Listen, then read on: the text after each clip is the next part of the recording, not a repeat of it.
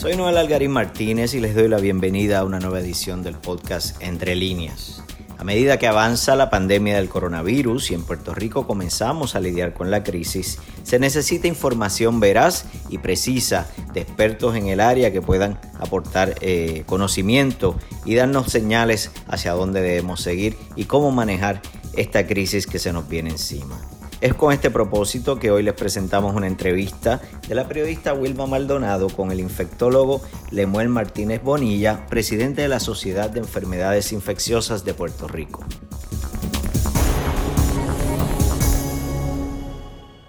Doctor, saludo. Ya han transcurrido varios días desde que el gobierno, ¿verdad?, admitió que se reportaba en la isla un primer caso sospechoso de coronavirus no, no, que se detectó como tal. Es correcto, que es el caso de la mujer italiana que vino en el crucero, ¿verdad? Y luego se sumó eso al esposo. Eh, y hoy sabemos pues que las pruebas de ambos dieron positivo, que ya han dado positivos varias. Y quisiera saber su opinión de qué hemos hecho bien como sociedad dentro de esta emergencia que tenemos, de, de, esta situación que vivimos y qué cosas hemos hecho no tan bien o mal que deberíamos ya estar corrigiendo. Bueno, yo creo que mm, los profesionales de la salud en general hemos hecho bien en el sentido de mantenernos al día, ¿verdad? Estar monitoreando las cosas que están pasando en el mundo. Yo creo que muchos médicos y, e instituciones sí estuvieron alertas a que estábamos ante una una amenaza de pandemia, que fue lo primero que dijo la Organización Mundial de la Salud, ¿verdad? Entonces, pues sí había un monitoreo clínico de que sabíamos que teníamos que estar pendientes a, enfermedades respiratorias con las que nosotros pues, no estamos acostumbrados a ver. Y esa parte, pues yo creo que eh, como,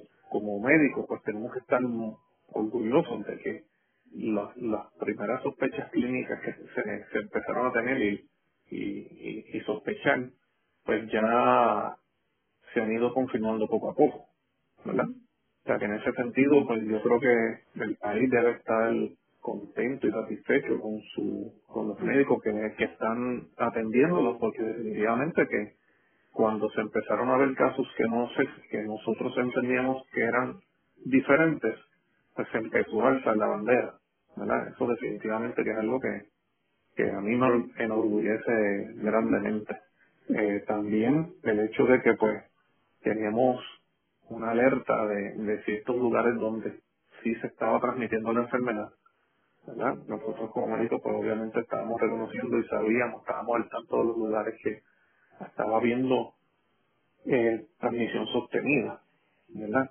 Eh, a mí no, yo no, no soy quien para criticar, ¿verdad? Porque definitivamente que, estamos en un evento histórico y eso tampoco se puede negar. Yo creo que quizás el desacierto ha sido en que muchos, en muchas instituciones pensaron que teníamos mucho más tiempo, de que pues quizás era inevitable que eso llegara a Puerto Rico, pero con la rapidez que se empezaron a establecer casos en Puerto Rico y a detectar, pues yo creo que eso fue algo que pues, a, otras personas quizás cogió más de sorpresa. Esa es la parte donde pues hay que reconocer que al estar en un mundo que está tan interconectado, pues la rapidez con que casos pueden viajar de un lado del mundo a otro, eh, pues es grupos o sectores que tal vez no vieron venir la cosa tan rápida, ¿se encontraría el Estado? ¿O usted cree que el Estado actuó prontamente o fue de esos que pensó que todavía eso no nos iba a atacar?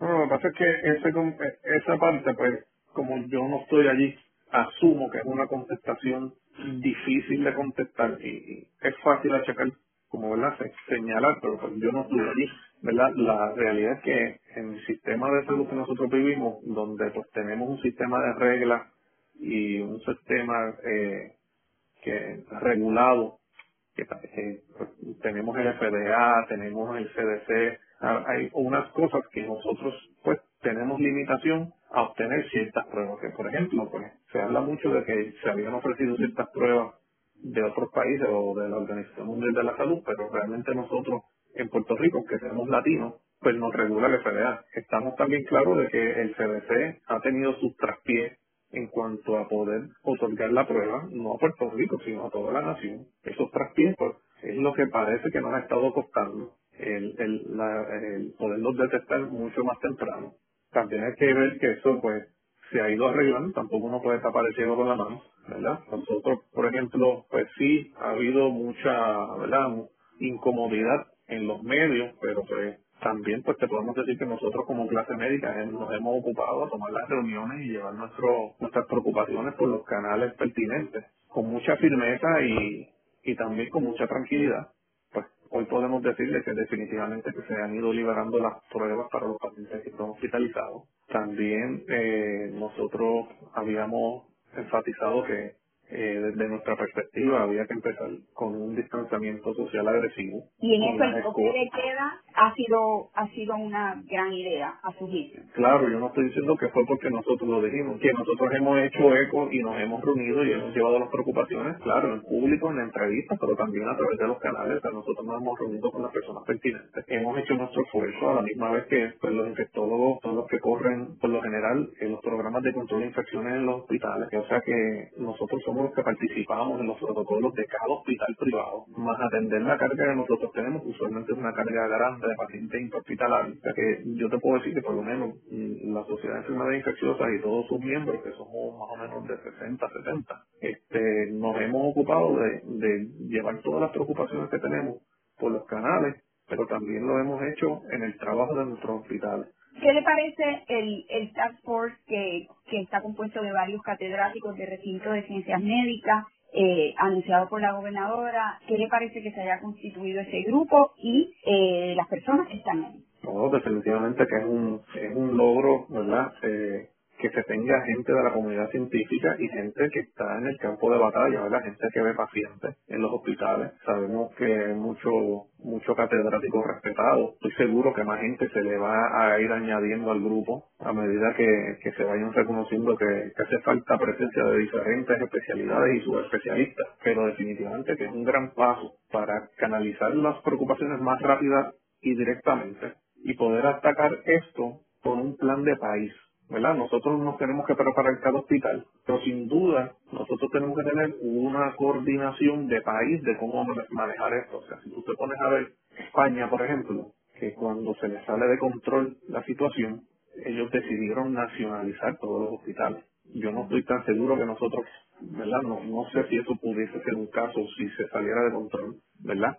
Pero pues uno no tiene que esperar a que las cosas se salgan de control para reunirse, que, ¿verdad? que ha sido siempre nuestra nuestra posición. O sea, nosotros estamos preparándonos. Para varios escenarios, ¿no? Para todos los escenarios, desde que si son poquitos hasta si son muchos. O sea, y ahora mismo, pues en teoría, estamos, siempre van a subir los casos, pero no estamos en una situación donde hay mil casos. Así que todavía, ¿verdad? Yo sé que, la, eh, que uno se desespera, el tiempo parece que va más, más, más lento de lo que más lento de lo que es, pero, o sea, esta epidemia apenas lleva quizás 100 días desde que empezó en Chile. O sea que por eso es que, que, mucha gente quizás al, nunca haber, haber pasado por algo similar, nadie, quizás no se, no se había digerido la, la realidad de que es podía llegar tan rápido a diferentes lugares. Yo creo que tan pronto esto llegó a Italia y los casos de Italia en dos semanas se salieron de control. Yo creo que fue por eso es que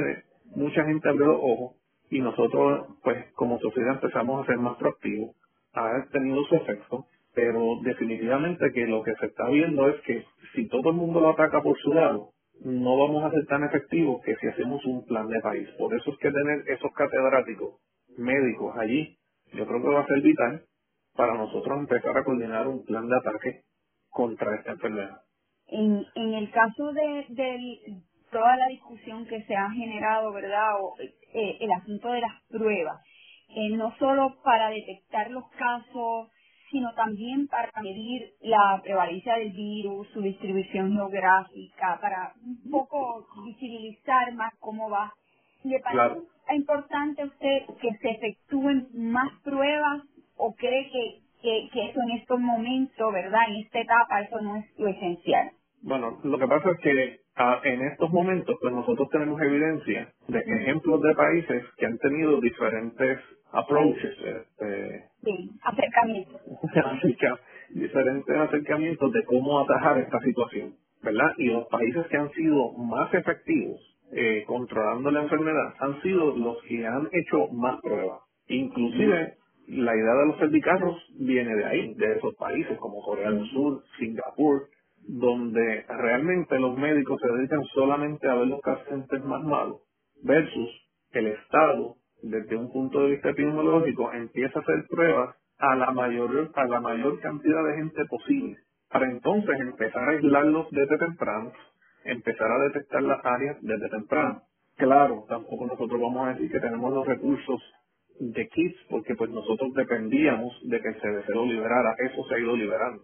Pero ahora que se están haciendo más disponibles, inclusive municipios se han eh, unido a este esfuerzo, que la empresa privada eh, que tiene presencia en Puerto Rico, más la empresa privada local, está aportando a esta situación, pues definitivamente que nosotros lo que debemos buscar es cómo podemos hacer la mayor prueba posible, empezar a localizar, a identificar regiones desde temprano, para entonces tomar mejores decisiones pero basada en evidencia, ¿no? Todo ese plan ataque, de ataque coordinado parte de la premisa de que la parte epidemiológica se dedica a hacer epidemiología y la parte médica nosotros nos dedicamos a ver los pacientes más malos. O sea, todo el mundo tiene un rol y ese rol se va definiendo a medida que, que todos nos sentamos en una mesa, entendiendo que todos tenemos un rol. Inclusive los que no están en esa mesa tienen un rol. O sea, el ciudadano tiene un rol importante y es cooperar en quedarse en su casa.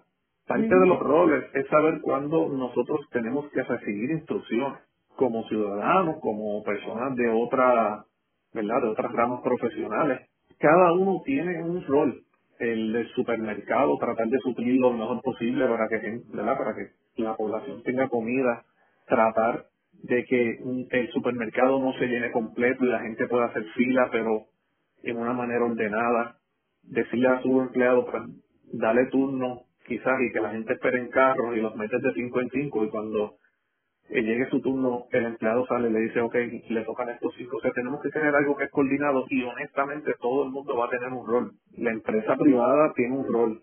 El ciudadano en estos momentos es quedarse en su casa. Ese sería el más importante, el distanciamiento social. El distanciamiento social, pero de la manera correcta. A nadie le gusta quedarse en su casa sin poder ni siquiera correr. Es necesario.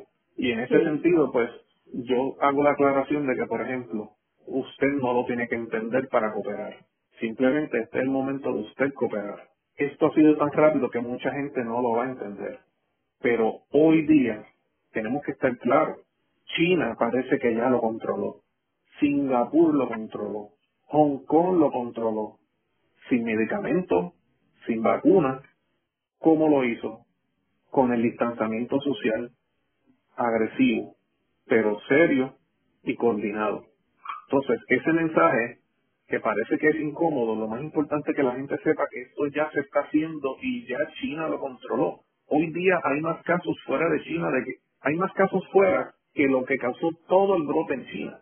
Estamos hablando que en China ahora mismo el total ha sido 81 mil y en el mundo hay más de 200 mil. Entonces, pues tenemos que tratar de copiar lo que ellos han hecho y ya tenemos evidencia de que funciona.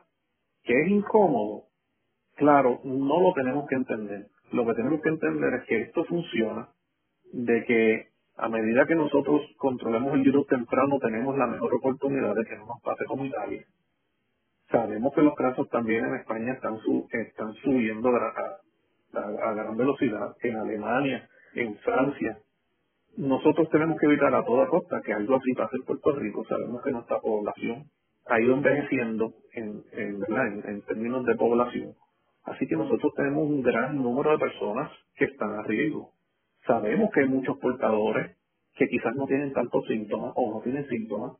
Usualmente son la gente joven hasta la gente joven tiene un rol en este país y posiblemente es otro otro evento histórico donde la juventud va a tener un rol vital en que esto no se salga de control. En el caso de, mencionaba, ¿verdad?, de la población adulta que tiene Puerto Rico, en Italia esa ha sido una de las situaciones, que el 22% de la población tiene 65 años o más, eso, en eso es similar a nosotros, ¿no?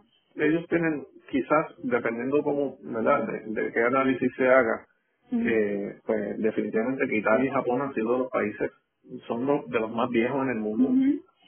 Pero igual lo que pasó en Japón no es lo que pasó en Italia. O sea, Japón no tiene tantas muertes como Italia. Italia ya tiene más muertes que Japón con menos casos. O sea, hay unas cosas que todavía nosotros no tenemos 100% claras. Y eso no necesariamente es malo, volvemos. Nosotros no tenemos que saberlo todo hoy. Tenemos que saber de que lo que sabemos que funciona, pues hay que copiarse. De cualquier modelo. De modelo que funcione. Todos los días que pasan en Puerto Rico, sin que haya una oleada de pacientes, es un día de victoria. Y esa, todos los días que pasan, sale en más evidencia científica. Nosotros tenemos que coger todos los días que tengamos, sin una oleada de pacientes, como una victoria. Pero todos los días hay que, hay que hacerlo con esfuerzo. O sea, no podemos verlo como que no estamos haciendo nada. Al contrario, el estar, el estar haciendo lo que estamos haciendo ahora posiblemente es lo que ha permitido desde temprano que no haya una oleada de pacientes. Y eso es bien importante porque a medida que la gente se vaya enfermando poco a poco, si ese fuese el caso, los hospitales van a tener espacio para atenderlos. No es lo mismo yo atender 50.000 pacientes en un año que 50.000 pacientes en una semana, por ejemplo, ¿verdad? exagerando los números. Pero ese es el ese es el concepto que la gente tiene que entender. Todos los días que no hay una oleada es un día de victoria para el país. Es un día en que podemos ver más data científica, que los hospitales pueden manejar mejor los pacientes. Así que lo que parece que es una inacción ha sido tremenda acción. Y eso es lo que la gente tiene que verlo. Cada día van a aparecer casos, lo sabemos. Eso es lo que estamos haciendo, pero a medida que se mantengan a este ritmo, nos da mayor oportunidad de darle el mejor cuidado médico a los pacientes. Con los datos que tenemos hoy, doctor, ¿podríamos estimar un porcentaje de cantidad de personas que podrían contraer el virus en Puerto Rico o de mortalidad o eso no es posible anticiparlo o, preverlo, ¿verdad? Eh, Esos son los modelos que, hacen los epidemiólogos, ¿verdad? Posiblemente el CDC también posiblemente haya hecho sus proyecciones, obviamente ese no mi campo, pero definitivamente que las pocas proyecciones que yo he visto, ninguna es buena. Nosotros tenemos que ver cuál es nuestro mejor escenario y cuál es el peor. El mejor escenario es que no tuviéramos en ningún caso. Eso no es real. O sea, desde que se sacaron los primeros modelos, dijeron, antes que se acabe el año, el planeta completo va a tener coronavirus. Hoy estamos en marzo. O sea, definitivamente que los modelos que se dieron fueron correctos y posiblemente hasta fallaron en la rapidez. Quizás esa es la parte donde mucha gente todavía está en shock, como que esto pasó hace tan poco en China esto parece como que empezó ayer y ya estamos hablando de que te queda hoy en Puerto Rico. Pues sí, por eso es que estos temas son tan importantes. Es importante atajarlo temprano. Por eso es que los primeros días de cuarentena son tan difíciles. Porque mucha gente quizás no ha digerido a lo que nosotros nos estamos enfrentando. Basta ver los videos de, España, de médicos de España y médicos italianos para entender la capacidad de este virus de causar un disloque social completo. Eso hay que respetarlo. Independientemente de cuántas muertes hay directamente por el virus, porque si yo tengo, si a mí se me llena el hospital de pacientes respiratorios, yo tampoco puedo entonces, no me va a dar tiempo de atender los cardíacos, no me va a atender, no voy a tener tiempo de atender los renales, no voy a no voy a tener tiempo de manejar todas las otras cosas que bajo condiciones normales nosotros podemos salvar. O sea, en el disloque, en la oleada gigante de pacientes, es que viene la, la peor devastación sobre el sistema de salud. Eso es lo que nosotros estamos trabajando para que no ocurra. Y la mayor parte que va a manejar esto es, de la mejor manera que nosotros vamos a lograr eso, es si la sociedad lo entiende, coopera y más importante, si usted no lo entiende, como quiera puede cooperar. Estamos ahora mismo en una fase, digamos, de contención. ¿Eso es lo que estamos viviendo ahora o ya estamos en, en otra no, bueno, con, con, los casos que tenemos hoy, ¿verdad? Sabemos que, ¿verdad? estamos en el modo de contención. Lo mejor posible que nosotros podamos hacer. Con todas las limitaciones que tengamos. Con todas las discusiones, o no discusiones, pero quizás no vamos a estar de acuerdo en todas las cosas. Y eso no, no significa que no vamos a cooperar con todas las cosas. Nosotros sí podemos diferir en, en, en, algunas decisiones. Eso es normal en situaciones de estrés. Lo que no podemos diferir es que hay que tomar acciones reales, que sabemos que funcionan. Por lo menos uno ve que sí, más allá de las órdenes de los gobernadores y de, las, y de las autoridades, en esencia sí se ve que la mayoría de las personas están cooperando. Y eso hay que reconocerlo. La otra parte que la gente tiene que entender es que esto pues puede tardarse un poco más de dos semanas. Eso es posible. Pero tenemos que hacerlo. Tenemos que hacer lo que tengamos que hacer para controlar este virus. En el caso de tratar de, de contenerlo, ¿cree que en este momento hay suficiente, digamos, tracking o identificación de las personas que han estado en contacto con los que, que ya han dado positivo? Por lo que usted ha escuchado, ¿le parece que eso ha ocurrido? ¿Deberíamos saber hoy día quiénes residentes de Puerto Rico viajaron, por ejemplo, digamos a Italia en el último mes. Ese tipo de información es importante saberlo en esta etapa de contención o es algo que honestamente es imposible eh, manejarlo. Bueno, yo no creo que nada sea imposible. Eh, yo creo que pues tiene que haber un esfuerzo. Nosotros nunca vamos a poderlo controlar todo, pero tampoco podemos decir que no hagamos un esfuerzo eh, a mí no me consta que no se esté haciendo ni que se esté haciendo. O sea, esto, todo es su posición y ahora mismo, pues eso no es un tema, ¿verdad? Que nosotros, pues no, puedo decir ni sí ni no. Y sería responsable de mi parte decir cualquiera de las dos. Eh, lo que sí nosotros tenemos que hacer es el esfuerzo. Eh, que sea un esfuerzo ya, eh, bueno, no un esfuerzo, que, que sea un plan de cómo se va a hacer y seguirlo.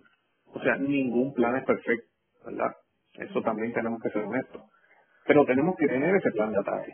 Y ese plan de ataque, pues si intentó de una manera y no funcionó, pues hay que tratar otra. Por eso es que es tan importante hacer este task force, donde muchas personas de diferentes puntos de vista médicos y epidemiológicos se junten y establezcamos un plan, lo mejor que podamos, para poderlo contener de todas las maneras. Esa es la importancia ahora mismo. Si se hizo o no se hizo, o si la manera que sí se pensó la primera vez no funcionó, todo eso ya ahora mismo, pues, yo, pues, algo pasada no mueve molino. Lo importante es que la gente vea de que, de que sí se está haciendo un ataque coordinado para manejar esto. Yo creo que esa es la mejor noticia que hay. Tenemos, ¿verdad? Tenemos que ver todas las perspectivas. Por eso es que la mayoría de la gente mira a los países que mejor le ha ido y a los mejores que le han ido son los que han podido, de una manera u otra, poder hacer testing, pruebas en masa. Por eso es que la Organización Mundial de la Salud insta a que sigan esos ejemplos. Y esa es la parte que nosotros queremos llegar. En, el, por la experiencia suya, la, la, la del Estado ha dicho también de la verdad que, que, los casos que teníamos eran, eh, digamos, importados, que no había unos casos autóctonos. Hoy en el hospital de veteranos señalan que hay por lo menos dos pacientes que no tienen historial de viaje. ¿Usted cree que en este momento ya en Puerto Rico debe haber casos por circulación comunitaria o usted cree que todavía estarían relacionados por asuntos de viaje bueno, la realidad es que, pues, desde la perspectiva mía y de mucha gente, pues, nosotros estamos conscientes de que la, la transmisión comunitaria debe ser real y debe ser, debe ser esperada como algo inevitable. Así que realmente, eh, por eso es que se hace tanto énfasis en hacer pruebas. Yo no, ¿verdad? Yo, no, hay, habemos muchos que entendemos que sí, definitivamente tener pruebas positivas son útiles, pero también negativas. Eso le da mucha, mucha serenidad a la población, saber de que se está haciendo un esfuerzo y una prueba negativa también es útil, ¿no? Eh, nosotros sabemos que tenemos una, pues yo no estoy de acuerdo con el, el approach inicial, que obviamente que hubo de CDC, en el sentido de que ellos obviamente están haciendo, ¿verdad? se enfocaron en hacer mm, muchas recomendaciones eh, sobre el monitoreo de personas que vinieran de Italia, de Irán, de China, cuando ya nosotros habíamos empezado a ver casos comunitarios en California, eh, en diferentes lugares de Estados Unidos. ¿Qué autoridad tiene CDC para hacer el Travel Alert eh, dentro de Estados Unidos continental? Pues yo tampoco no lo sé. O sea, la realidad es que CDC usualmente se limita a las recomendaciones de viajes internacionales, no necesariamente de viajes dentro de Estados Unidos. O sea que en ese sentido, pues eh, me parece que definitivamente ha sido una situación que le, le debe haber abierto los ojos a muchas agencias federales también. Tenemos que ser humildes y, y, y reconocer que quizás ese, esa presidencial ¿verdad? O las facultades que se le dan a CDC quizás estaban limitadas. Todo eso habría que examinarlo en su momento. Pues es fácil, es fácil echar culpas, ¿no? Pero definitivamente que mm, si algo mm, hemos empezado a ver es que quizás a nivel federal la burocracia también les ha afectado y por, y por consiguiente nos afecta a nosotros. Yo trato de ser lo más justo posible, pero claramente hay que evaluar nuestro sistema de monitoreo y nuestros sistemas de alarma para que en un futuro incluyan brotes que sean dentro de los mismos Estados Unidos. O sea, el flujo de pasajeros mayor de Puerto Rico mm, eh, no es europeo, es americano. ¿Verdad? Por nuestra relación que ya vamos allá de política. O sea, la mayoría de los puertorriqueños tienen familia en Estados Unidos. O sea, esa es nuestra realidad. Así que nosotros tenemos que ¿verdad? Eh, reconocer que nosotros no podemos limitarnos a, a las alertas internacionales, tenemos que también estar con la mente abierta de las alertas de viaje a Estados Unidos continental. Y si uno ve esos videos que están presentando de los muchachos en el Spring Break en la Florida, la verdad que alarma, alarma y asusta cómo, cómo ellos han estado, ¿verdad?, continuando su... Mira, yo, yo he tenido esta conversación con varias personas desde hace más o menos dos semanas, donde de cierta manera a mí me da eh, mucha esperanza que, la, que los puertorriqueños, de haber, después de haber pasado por María, eh, nosotros quizás ya tenemos una conciencia social un poco más eh, agudizada, ¿verdad? Más. Nosotros estamos más sensitivos a que definitivamente lo que le afecta a nuestros vecinos nos afecta a nosotros. Nosotros quizás hemos madurado en esa conciencia social, ¿verdad? Y es mi esperanza eh, en cuanto a la gente, o sea, definitivamente que uno ve largas filas, pero tampoco uno ve los caos que en un pasado quizás se veían en la televisión. Y una de las preocupaciones en esas conversaciones es que nosotros no sabemos si es la mayoría de las ciudades grandes de Estados Unidos eh, van a poder manejar emocionalmente un toque de queda como, como ha pasado aquí.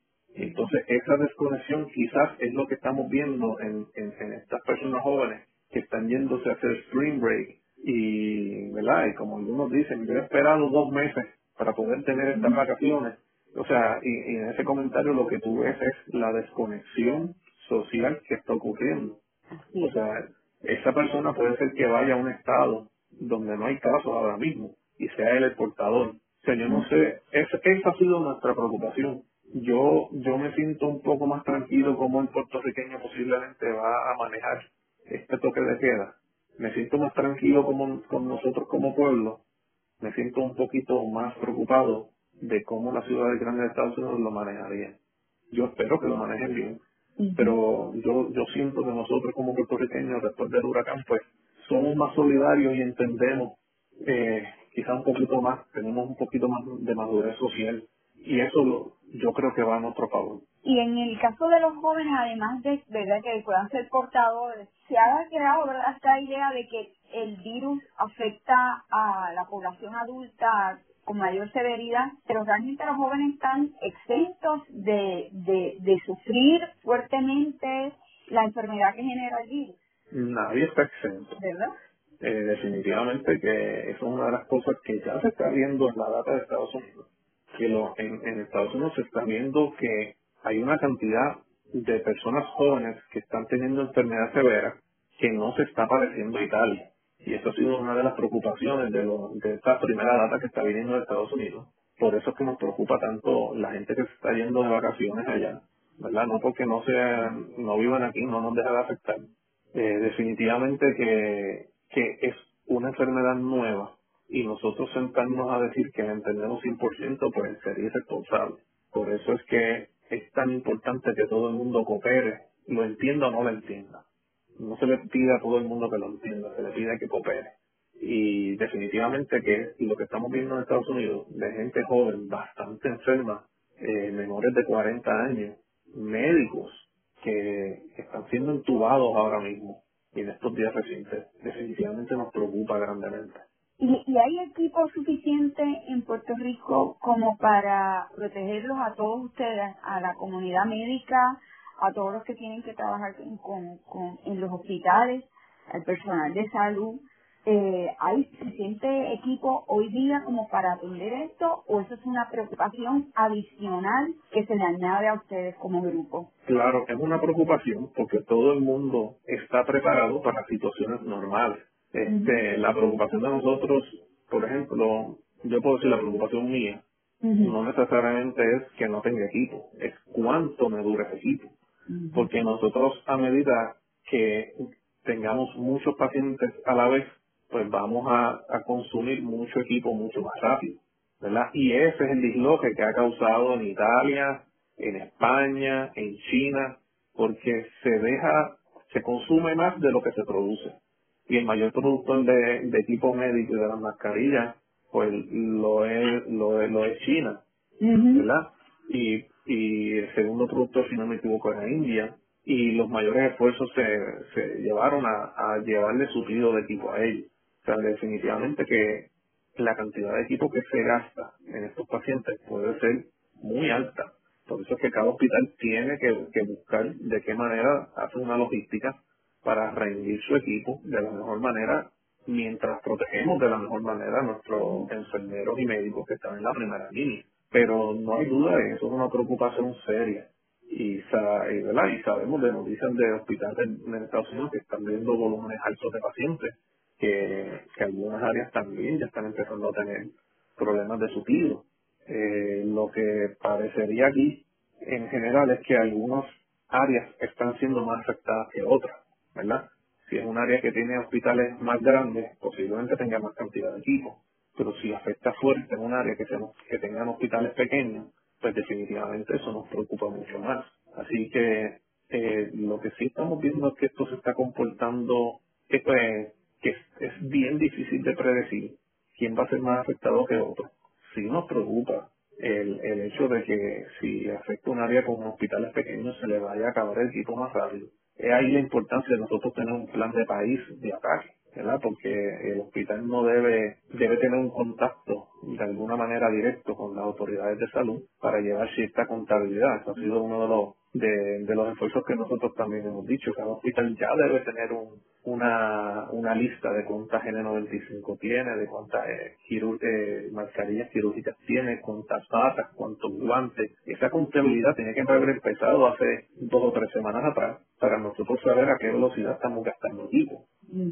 Y eso debe, debe, debe, debe seguirse con una comunicación con el Departamento de Salud para que si el Departamento de Salud consigue equipo sepa quién tiene prioridad de distribución. Por eso es que tiene que ser un ataque coordinado. Doctor, yo sé que le quiero ya, ¿verdad? No quitarle más tiempo, pero quiero por así de aclarar y reforzar en asuntos, como, como hay tanta desinformación y mitos, etcétera, circulando, quisiera hacer unas preguntitas particulares del virus como tal para que pueda aclararle a la gente eh, en términos de, cómo actúa este virus en el cuerpo humano. Es, por las vías respiratorias, todavía la gente ni tampoco comprende eso del todo bien. ¿Cómo es que actúa esto? Bueno, hasta ahora sabemos, ¿verdad? Que la vía respiratoria es la vía que es la más importante en la propagación del virus. Sabemos que es de persona a persona. El virus es un virus respiratorio y se va a pegar una vez esas partículas infecciosas logren llegar a la mucosa respiratoria del cuerpo. En teoría, en la emergencia, hay dos maneras principales que eso va a ocurrir. Usted va a estar al lado de alguien que va a estar tosiendo y cada vez que tose, se va a producir esas partículas y usted va a estar respirando al lado de esa persona y pues se puede contagiar. Esa es la, la, parte más fácil. Por eso es que el distanciamiento social es tan importante, porque usted no sabe en qué momento alguien va a toser al lado suyo.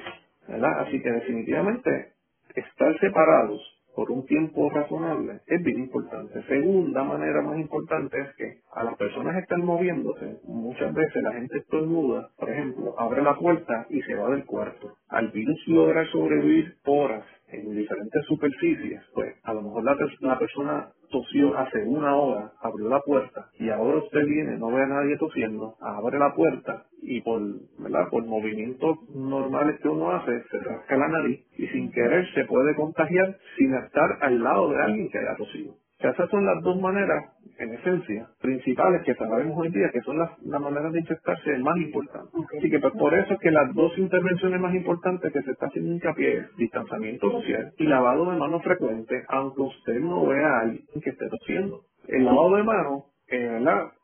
El, el más importante es con agua y jabón. O sea que si usted no tiene hoy día hand sanitizer y limpiadores en seco, no tiene que entrar en crisis. El que lo tenga, ¿verdad? Cuando tenga que salir a hacer diligencias esenciales, lo usa frecuentemente. Pero si usted no lo tiene, usted puede ir al baño y lavarse las manos con agua y jabón, que es más efectivo. ¿Que es más incómodo tener que buscar el baño? Pues sí, pero hay que hacerlo, hay que crear la costumbre. Pero tampoco podemos entrar en crisis porque no es sanitizer. El mejor lavado de manos sigue siendo jabón. ¿Hay algún consejo para reforzar el sistema inmunológico, tomar algún tipo de vitaminas? ¿Hay, ¿Hay algún consejo que usted quiera dar o no es necesario? Bueno, lo más, lo, lo más importante en esto es uno llevar una vida saludable y buena nutrición, ¿verdad? Siempre se ha hablado de las vitaminas y diferentes, diferentes productos, ¿verdad? Yo en ese tema, pues, trato de ser lo más parco posible, porque hay mucha, se presta para mucha información, eh, para mucha opinión. Y en ese sentido, lo que sí sabemos que más funciona es llevar una, una dieta saludable, balanceada, que incluya frutas. Hay personas que pues quizás no les gusta tomar vitaminas, pues coma frutas, trate de tomar jugos naturales, trate de, de comer carnes limpias. O sea, nosotros tenemos que hacer unas modificaciones que son las que siempre se nos han dicho. Fíjate que no estamos hablando de cambio eh, de cambios que no se pueden hacer, son cambios en el estilo de vida. Y definitivamente nosotros al tener una vida más saludable, pues siempre vamos a tener nuestro sistema inmunológico mejor. O sea, si usted está buscando hacer un cambio grande, por ejemplo, hoy es un buen día para decidir dejar de fumar. Empezar a hacer dieta, comer menos dulce. Eso definitivamente lo va a ayudar más que cualquier suplemento. Crear esos hábitos saludables para mí es lo más importante una vez se desarrollara, ¿verdad?, la, enfermedad, se adquiriera el virus, ¿cómo se cura? ¿Cuál es el tratamiento que se está usando, sobre todo por ser una, cepa nueva? Eh, pero sí hay tratamiento. Hoy día lo más importante para mí es que las personas de que siempre va a haber una posibilidad de que le dé este virus. Y si le da, tenemos que estar conscientes de que a la mayoría de las personas le va a ir bien. Sea que no podemos entrar en, en, el estado de crisis. Si a una persona le da, la expectativa es llamar a su médico, hablarle de sus síntomas para que él pueda hacer una evaluación, por lo menos telefónica. Si no consigue a su médico, hay líneas del gobierno eh, disponibles para que usted pueda conversar, para que lo puedan dirigir lo mejor posible. O sea que no es entrar en caos, pero tampoco es no buscar ayuda médica. Pero esa ayuda médica inicial, nosotros preferimos que sea a través de una llamada telefónica para que si usted tiene síntomas leves no tenga que ir a una sala de emergencia. Así que ese sería el primer paso. La mayoría de las personas, pues, como cualquier enfermedad, se pueden sentir bastante mal, pero la mayoría de, esos, de estas personas van a poder tratarse con medicamentos, lo que le dicen over the counter, medicamentos sin receta. Lo que se está recomendando es tomar, si tiene fiebre y malestar, tomar acetaminofén, tratar de evitar cualquiera de los otros medicamentos para el dolor recomendado hasta ahora es acetaminofén y tratar de mantenerse hidratado. Si está tosiendo y siente el, el pecho apretado, eh, medicamentos para, para, ayudar a, los, a la secreción de moco, también lo puede intentar. Pero debe mantener un contacto con algún profesional de la salud, sea su médico primario, por teléfono o con las líneas del Estado. Si usted se siente más mal del usual, pues usted lo van a dirigir a una sala de emergencia para hacerle una evaluación formal. Y en esa evaluación formal también tiene que estar consciente de que es posible que después de evaluarlo, la mayoría de las personas, como quiera, nosotros nos mandemos a la casa para seguir un monitoreo. Si usted requisiera, requiriera quedarse en el hospital, pues entonces nosotros le daremos líquido, le daremos oxígeno, que lo que hacemos es eh, tratar de darle a su cuerpo ¿verdad? todas las cosas que va, a estar en deficiencia, lo que se llama eh, manejo médico. Tratamiento directo hoy día no hay, pero no es que las, que las cosas que nosotros tenemos en el hospital no lo van a ayudar. O sea, la mayoría de los pacientes, aunque terminen hospitalizados, van a tener un buen outcome de su enfermedad. Por eso es importante saber de que el manejo va a ser estratificado. Unos, más, unos pacientes sí van a estar en su casa recibiendo tratamiento y monitoreo, otros van a recibir tratamiento y monitoreo dentro del hospital. Pues doctor, gracias por el tiempo, por estar sirviendo al país en estos momentos. Si hay algo que yo no le he preguntado y que usted cree que es importante, pues me lo deja saber ahora si es tan amable. No, no, lo más importante es que la gente este, sepa que estamos en tiempo histórico, que estos temas dan mucho estrés Igual hay muchos pues, eh, de nosotros que también tenemos estrés, pero nosotros no dejamos venir al hospital. Nosotros estamos haciendo el máximo posible, preparándonos lo mayor posible, con pocas horas de sueño, eh, para tratar de garantizarle que la mayoría de las personas tengan eh, acceso al mejor cuidado médico disponible y que sepan que, que estamos aquí, ¿verdad? Que no siempre podemos estar en las cámaras, no siempre podemos estar dando entrevistas, pero que hay muchos profesionales reuniéndose con las autoridades y por eso es que para mí el, el grupo médico que se logró ayer mm, nos da mucha felicidad de que definitivamente ataquemos esto de una manera coordinada.